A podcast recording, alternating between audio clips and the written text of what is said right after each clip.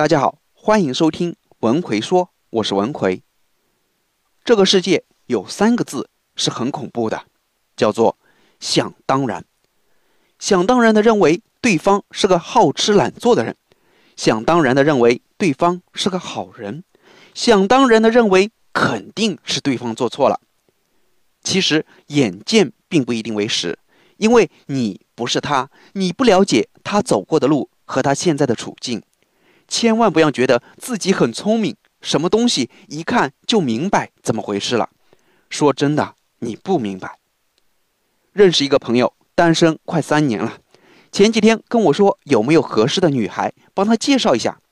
刚好我身边有个萌妹子失恋了，正陷在痛苦中无法自拔，我就跟这个萌妹子打了个招呼，便把她的微信推给了朋友。第二天，这位朋友的回复让我有点惊讶。他说：“这个女生的微信我还是不加了吧。看了她的头像，感觉她是一个没见过什么世面的人。我看了看女生的头像，是一条白金项链的自拍，没什么奇怪的呀。脑中顿时出现了无数个问号。我就问她何以见得？她说：像这种喜欢炫耀首饰的女生，一般都很拜金，她们喜欢发到处旅游的照片。”他们喜欢发各种美食。今天男友送了个包，肯定会拍上几张，然后附上“亲爱的，么么哒”。至于这个项链，说不定是他自己攒了几个月的工资买的，目的就是让别人觉得他过得很精致。我不喜欢这种没有见过世面又极度虚荣的女生。听他说完，我脑中的问号都变成了一个个惊叹号。我发现确实不应该把这个萌妹子推荐给他，他俩确实不合适。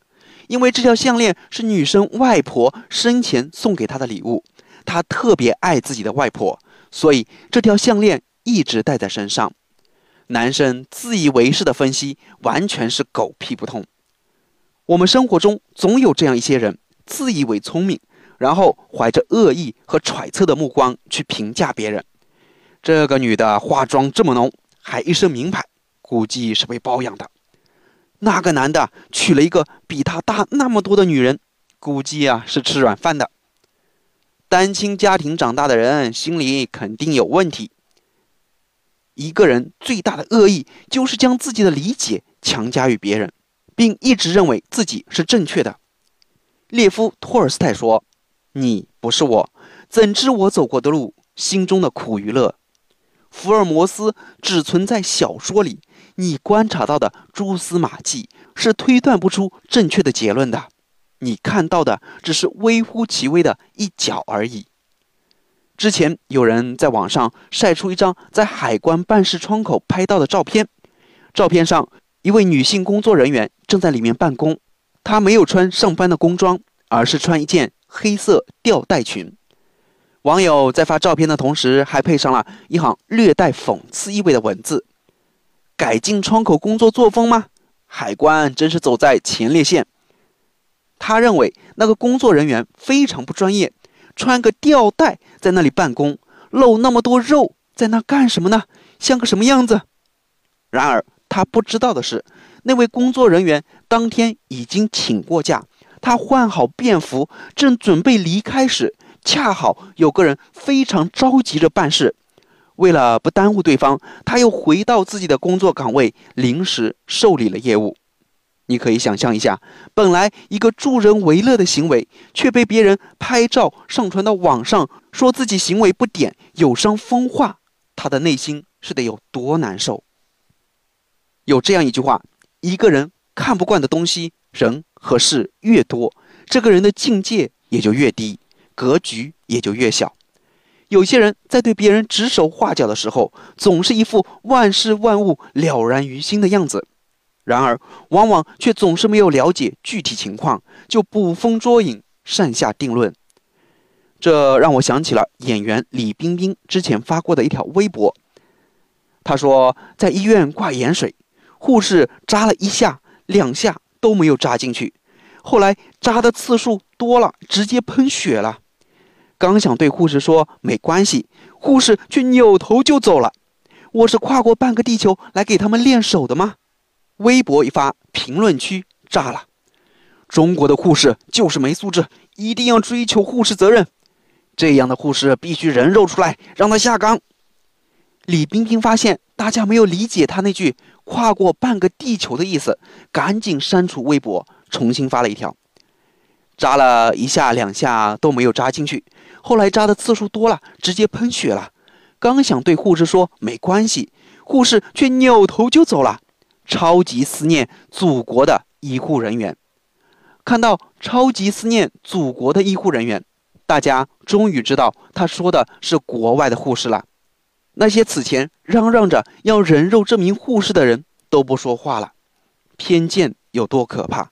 对中国医务工作者的偏见，让他们还没有搞清事实真相，就忙着站队抨击，而被谩骂的人则蒙受着不白之冤。人们总是急于表达自己，一吐为快，对着自己看不惯的人和事指指点点，肆意评价。然而，你没有经历过别人的生活，不了解别人背后有什么样的苦衷，凭什么就妄下结论、恶意揣测？知乎上有一个问题。去过一百个以上国家是种什么体验？有一个回答特别好，懂得了这个世界上没有绝对的正确，能够接受别人有不同的三观和其衍生出来的思考方式。真正见过世面的人不会去评价别人没见过世面，因为当一个人看过的人间冷暖越多，他对这个世界的偏见就会越小。